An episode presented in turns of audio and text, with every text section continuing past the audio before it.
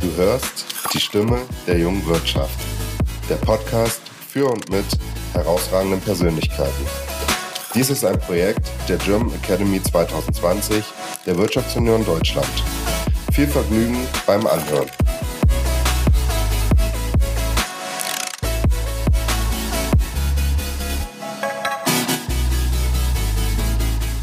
Schönen guten Morgen, Ralf. Guten Morgen. Vielen lieben Dank, dass du heute zu Gast in unserem neuen Podcast-Format bist. Ähm, für unsere Zuhörer zur Info, du hast ein eigenes Messebauunternehmen mit festen Angestellten, neun an der Anzahl und immer so drei bis zehn Freelancer beschäftigst du. Du hattest für dieses Jahr einen Jahresumsatz von zwei Millionen geplant. Das Ganze ist aber nicht ganz aufgegangen. Da ist nämlich etwas dazwischen gekommen. Jeder redet davon Corona. Jetzt hast du aber die Situation nicht so hingenommen, wie das vielleicht so manch anderer gemacht hat und hast den Kopf in den Sand gesteckt, sondern du warst proaktiv. Erzähl doch erstmal, wie ähm, hat das Ganze bei dir angefangen in der Branche, dass die Aufträge zurückgegangen sind? Ähm, das kam eigentlich für die Branche relativ schlagartig. Ich hatte ab Ende Januar schon ganz klar das Gefühl, nachdem in China äh, diese Quarantäne verhängt wurde, dass das eine Sache ist, die auch irgendwann zu uns rüberkommt. Ähm, ich war hier in Freiburg der Erste, der dieses Thema bei der Bank angesprochen hat. Mhm. Die hatten mich damals noch ein bisschen ja, unglaublich angeschaut, weil ich einfach gesagt habe, da können Lieferketten unterbrechen und so weiter, Lockdown und so weiter und so fort. Ähm, deswegen hatte ich noch ein bisschen Zeit, mich darauf vorzubereiten. Und das ging dann tatsächlich schlagartig los mit der Eisenbahnmesse in Köln, die aufgebaut wurde. Und ich glaube, drei, vier Tage vor Messebeginn kam die Durchsage, dass eben die Messe nicht stattfindet und direkt wieder abgebaut werden konnte. Das ist uns dann drei, vier, fünf Mal passiert. Ähm, einige Stände waren fertig komplett gepackt, kurz vor der Verladung. Die sind erst gar nicht mehr rausgegangen, weil auch da abgesagt wurde. Und äh, schlussendlich war die Branche sehr überrascht über die Schnelligkeit, die Veranstaltungen abgesagt wurden. Ähm, aber zu 80, 90 Prozent waren wir der Meinung, dass es im Mai, Juni oder im September spätestens wieder anfangen wird. Ähm, Was war denn war, dein erster Gedanke, als die erste Messe abgesagt worden ist? So, die Frage, was war mein erster Gedanke? Ähm, mein erster Gedanke war, dass das eine Sache ist, die mindestens bis September geht. Ähm, und dass wir möglicherweise eine komplett neue Situation in der Branche haben.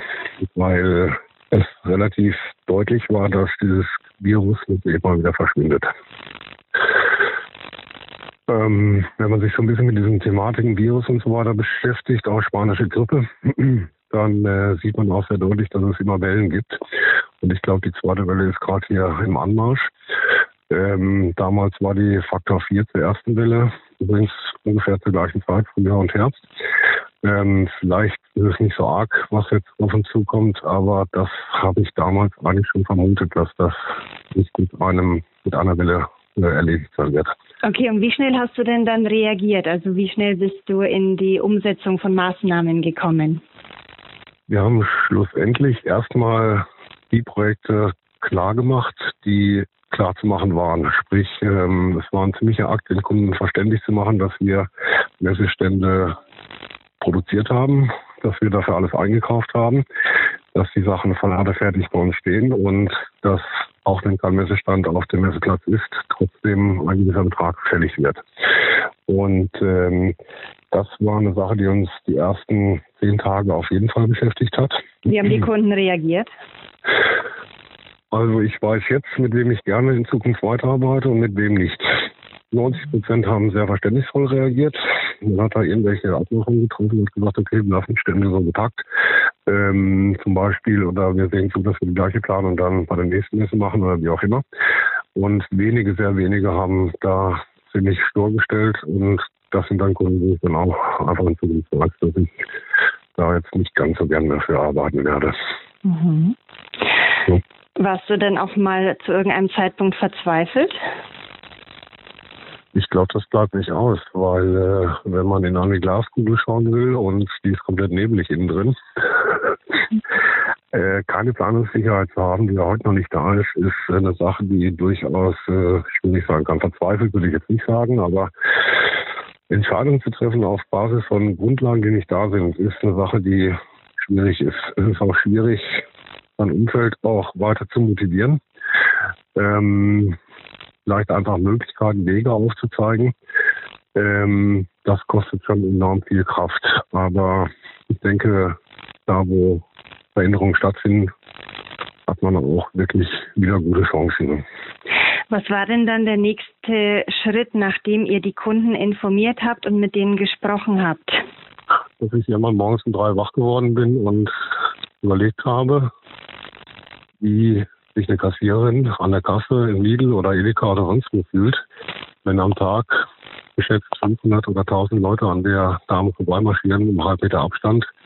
Und äh, ich habe gedacht, wie lange dauert das eigentlich, bis Kassiererin dann in, äh, angesteckt sind und möglicherweise dann auch wieder die weiteren Kunden anstecken.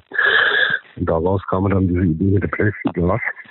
Und da haben wir ja hier in Freiburg und im großen Umkreis bis nach Karlsruhe, Pforzheim, Edeka-Märkte mit äh, Plexiglas ausgestattet. Ähm, Plexiglas bedeutet, das hattet ihr auf Lager oder wie bist du da rangekommen? Ähm, ich hatte dann am Morgen nach diesem Kaffee am Morgen um drei äh, meinen Händler angerufen und habe gesagt, was hat da unten an Plexiglas da? Er hat mir dann eine Liste geschickt, was noch da ist. Und wir haben dann die ganzen Restbestände aufgekauft. Das war eine ja, größerer fünfstelliger Betrag.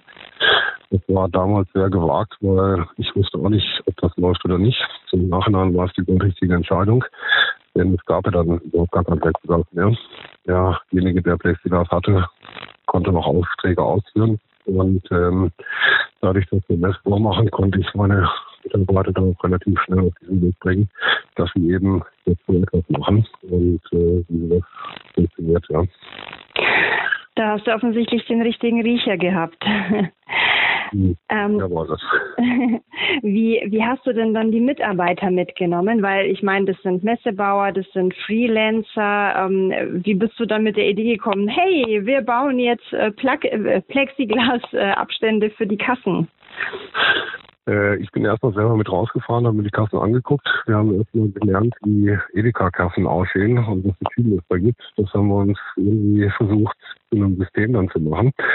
Haben dann ähm, da eine Lösung für gefunden, wo man relativ schlanker dran schrauben kann, welche Maße da die passenden sind und so weiter und so fort. Und dann kommt man das recht gut abarbeiten. Ähm, man muss dazu sagen, Messebauer ist jemand, der sagen wir, vom Teppichboden bis hin zu ein bisschen Elektrik, ein bisschen Schwanerei, äh, Beleuchtung und so weiter sehr weites Tätigkeitsfeld hat. Insofern war das für die Jungs eine relativ leichte Nummer. Und äh, schlussendlich muss ich auch sagen, ich habe Leute, die arbeiten wollen. Wir hatten, glaube ich, drei Wochen Kurzarbeit und äh, die meisten haben gesagt, ich will wieder arbeiten. Will nicht weiter zu Hause hocken. Ja. Und das war nicht ganz gut. Ja. Okay. Die Motivation der Leute war nie ein Thema. Okay. Ähm, was war denn deine größte Fehlentscheidung während Corona beziehungsweise auch davor schon? Oh. Gibt es da irgendwas, wo du sagst, hey, das würde ich auf jeden Fall anders machen? Ähm, also während Corona war eine Fehlentscheidung, dass äh, wir für einen, äh, für die ganzen Physiotherapeuten eine Plexiglasscheibe entwickelt haben, die auf Rollen war, die höhenverstellbar ist, wo der Kopf des Patienten von dem Therapeuten irgendwo geschützt ist. Ähm, da hatte ich gedacht, dass das der Markt braucht, aber schlussendlich hat bisher keiner gebraucht. Das war eine komplett Fehlereinschätzung. Ähm, davor. So, das ist eine gute Frage. Davor überhaupt? Das, das war ein hervorragendes äh, Beispiel auf jeden Fall für während Corona.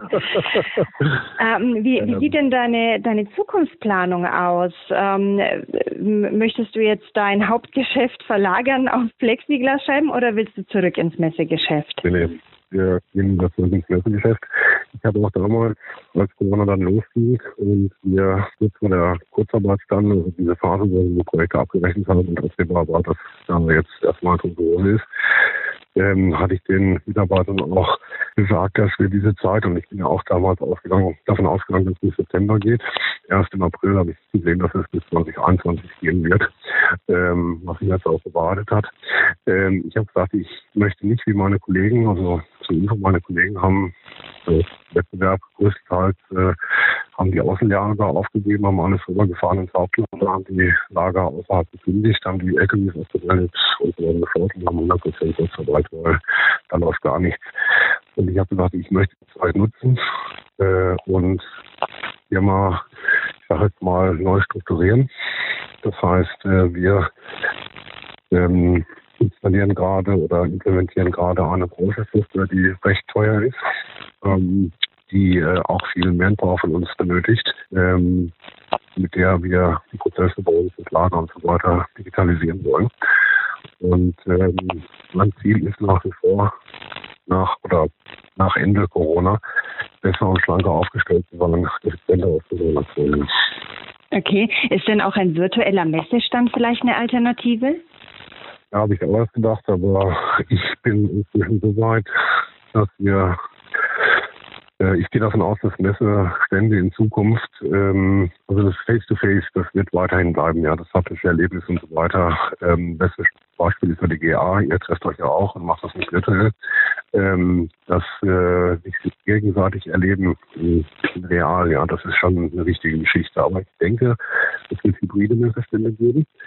Ähm, das sind Messestände, nehmen wir die Hannover Messe, die ganz normal Messestände hat, wo man auch als Besucher ganz normal hingehen kann, wie früher auch. Mhm. Aber ich kann mich möglicherweise demnächst aus Japan dazuschalten auf diese Messe. Vielleicht auch selber auf dieser Messe digital unterwegs sein, selber also auch entscheiden, wo gehe ich hin, wo gucke ich hin und kann dann auch möglicherweise Leute ansprechen. Ähm, das könnte für die Messen eine große Chance sein, weil Bisher wurde ja immer in Besucherzahlen gerechnet, die in der Halle der Messe unterwegs waren. Aber möglicherweise habe ich in Zukunft die Besucherzahlen, die real da waren, plus die digitalen Besucher. Also ich kann eine Reichweite oder die Reichweite an der Messe deutlich steigern, wenn ich das richtig mache. Plus digitale Inhalte auf dem Messestand, die digital überspielt werden können, also die digitalen Besucher. Ich denke, das ist das, wo es hingeht wird. Aber virtuelle Messestände, rein virtuell, bisher sehe ich da keine Chance. Hm, also der persönliche Kontakt ist nach wie vor weiterhin wichtig. Ja, ich habe mit drei Ausstellern gesprochen, die das inzwischen gemacht haben. Die sagen, es ist nichts, ja, mit den Avataren, das passt nicht. Ähm, das ist äh, nichts, wo man auch Kontakte ziehen kann. Äh, sobald man die Leute anzettet, äh, antwortet keiner mehr. Also das scheint bisher zumindest noch nicht ähm, das ähm, äh, Wettbewerb zu sein. Ja. Mhm. Was würdest du denn sagen, hat dir am meisten dabei geholfen, diese schwierige Phase mit bis um oder ab drei Uhr nachts wieder wach liegen durchzustehen? Gibt es da irgendeine Charaktereigenschaft, wo du sagst, ja, das ist unbedingt nötig, um so eine Krise zu überstehen? Ja. Gute Frage. Ähm, ich sehe es so, Corona bietet mir die Möglichkeit auch, was ich vorhin angesprochen habe mit der Digitalisierung des äh, Unternehmens, ja, Prozessdigitalisierung und so weiter und so fort. Äh, das ist eine Sache, die wir nie hätten machen können ohne Corona. Äh, nie ohne Corona wäre ich an dem Punkt gekommen, dass ich diese Plexiglasscheiben mache. Und diese Plexiglas-Geschichte die hat uns hier in Freiburg wirklich bekannt gemacht. Ähm, und das motiviert auch ein ganzes Stück. Und wir haben inzwischen auch noch eine andere Idee gehabt, ähm, und zwar bauen wir ein Digitalstudio bei uns im Haus, gerade, das in 14 Tagen fertig sein wird. Und ähm, das sind einfach Sachen, die ich nicht gemacht hätte, wenn das mit dem Messebau ganz normal weitergegangen wäre. Also vielleicht kann man ja auch sagen, nicht nur ich, aber vielleicht auch viele, in drei, vier Jahren wäre Corona nicht gewesen, wäre das und das jetzt nicht da. Okay. Das ist ein schönes Schlusswort. Super.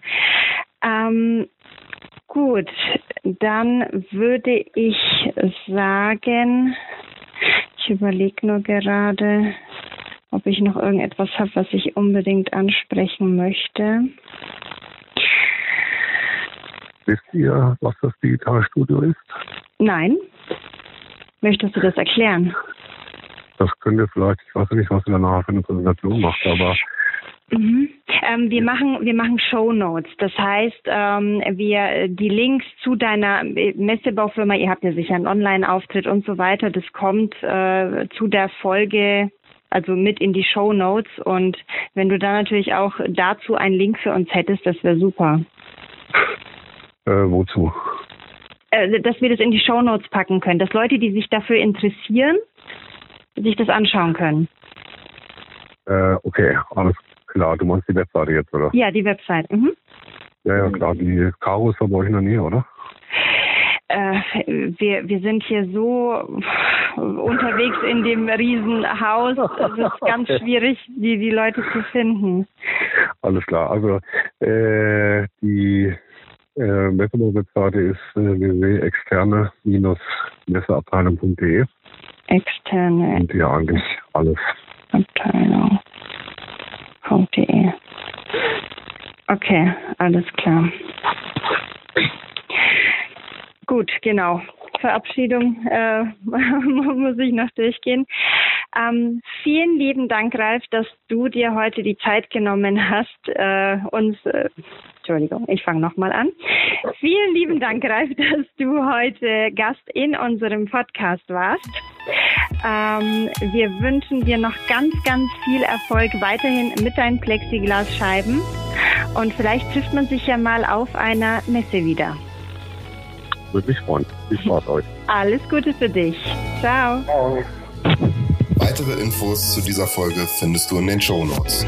Wir freuen uns auf dein Feedback und nicht vergessen, Häkchen rein, beim Abo wäre fein.